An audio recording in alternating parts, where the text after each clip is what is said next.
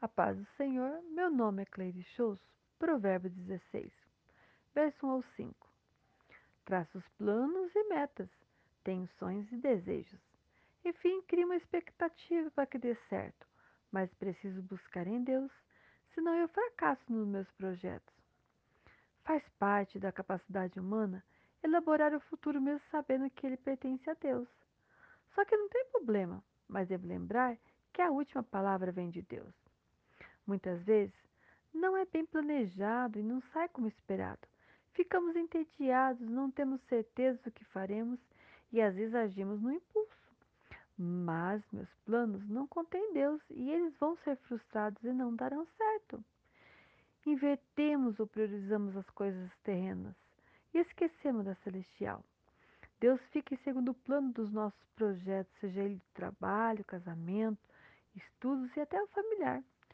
Quando tem um problema, aí eu vou buscar a Deus. Ele vai dar um jeito para mim. Afinal, Deus conhece meu coração, sabe da minha boa intenção e que Ele é tudo para mim. Dessa forma, acabo vivendo de engano e só de falar se não há mudança de vida e esqueço que foi Deus que deu a vida e o trabalho. Tudo que Deus faz é bem planejado. Jeremias capítulo 1, verso 5 e Gálatas 1, versículo 15 desde o ventre da minha mãe, me separou e me chamou pela sua graça. Essa graça, manifestada em mim, vem através de Jesus Cristo e torna-se filho de Deus. Mas a sua misericórdia chama para si tudo que vai me destruir. Ele me livra do sofrimento que eu não suportaria. Mateus capítulo 11, verso 25 ao 30. Deus tudo planeja. Isaías 14, 24. Como pensei, assim sucederá, e como determinei, assim se efetuará. Se falharmos é porque não o consultamos. Aos nossos olhos, os nossos planos parecem perfeitos, mas Deus vem além do que eu vejo. Romanos capítulo 7, verso 8 e 9. O querer bem está em mim, mas não efetuar. Deus pesa e julga as nossas motivações, porque sabe a intenção e conhece nosso coração, se é para sua glória ou meramente para me satisfazer, se vai gerar vida ou morte em mim.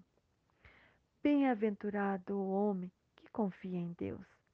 Ele deseja que, que todos vivem da melhor forma, mas deve viver em obediência à sua palavra, e a sua vontade é boa, agradável e perfeita. Romanos capítulo 12, verso 2. Seja fiel a Deus e atenderá aos seus planos e ele será glorificado e eles vão bem até o fim. O crente fiel não se entrega às preocupações e ansiedades com seus projetos, porque ele sabe que depende de Deus. Salmo 139, verso 13 ao 16. Mas não seja irresponsável, cumpra seu dever. Não finja ser o que você não é. Quando chegar no céu, suas intenções serão provadas pelo fogo. Essa conversa de que eu não sinto no meu coração, por isso eu não faço, lembre-se que seu coração é enganoso. Há o ditado popular que diz de boas intenções inferno está cheio. Faça planos, mas Deus vai confirmar os seus passos. Não questione para ter resposta que te satisfaça, mas ora, analise a sua volta se Deus está na decisão que você irá tomar. Quer resposta? Leia a Bíblia. Ela tem resposta para tudo. O orgulho afasta o homem dos caminhos de Deus, e ele detesta o orgulho. E esse aproxima o homem do pecado. O orgulho vai contra o caráter de Deus. Versos 6 ao 15. Devemos orar sabendo que tudo vem de Deus, mas trabalhe como se tudo dependesse dos seus esforços. Melhor é ter pouco com Deus e andar em retidão do que ter muito e não ter o favor de Deus, e andar na injustiça dos homens e ainda usar desonestidade prejudicando você e a seu próximo. O coração do homem traça seus caminhos, mas é Deus que conduz e tudo que vem dele é perfeito. A consciência da carne, dos olhos e a soberba da vida procedem do mundo. 1 João capítulo 2, verso 16. O melhor caminho é a verdade e a honestidade, mas o caminho seguro é a humildade e dela procede a honra. Verso 16 ao 20. A sabedoria é mais valiosa que as riquezas materiais, mas o sábio constrói com sabedoria e não se apega às riquezas. Desvie do caminho do mal e do pecado, persevere e tema a Deus de todo o teu coração. Cuidado com suas escolhas, seja cauteloso e obediente às leis de Deus. O orgulho e a altivez é como um câncer que corrói e destrói tudo.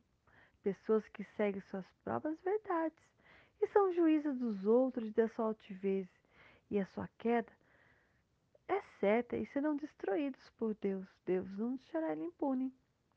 Seja humilde, reconheça suas fraquezas. Cuidado de tirar dos pobres o pouco que ele tem. Esse aborrece a sabedoria. Devemos examinar cada questão e cuidado, tome, preste atenção no que está à sua volta e de como você está vivendo. Verso 21, 25. Fale palavras sábias, doce ao paladar. Jesus foi um bom exemplo. Lucas 4, 22. Ele tinha um bom discurso, agradável, palavra de amor e mesmo quando exortava as pessoas. Palavras agradáveis são doces ao paladar. É como mel, ela promove a cura. Mas cuidado com palavras de desânimo, fofocas que matam. Precisamos de ajuda de Deus para avaliar nossos caminhos. A Bíblia diz que o caminho para o homem parece perfeito, mas é caminho de perdição. Provérbios capítulo 14, verso 12. Não seja sua opinião que julga as coisas e as pessoas. Não satisfaz seus próprios desejos. Cuidado com as atitudes pecaminosas, pois elas são caminhos de morte. Quem fala no temor do Senhor cura vidas e se torna uma fonte de bênção. Cresça no conhecimento da palavra, busque conhecer as sagradas letras, participe do culto do ensino e da escola bíblica. Palavras sábias são doces para a alma e remédio para os ossos.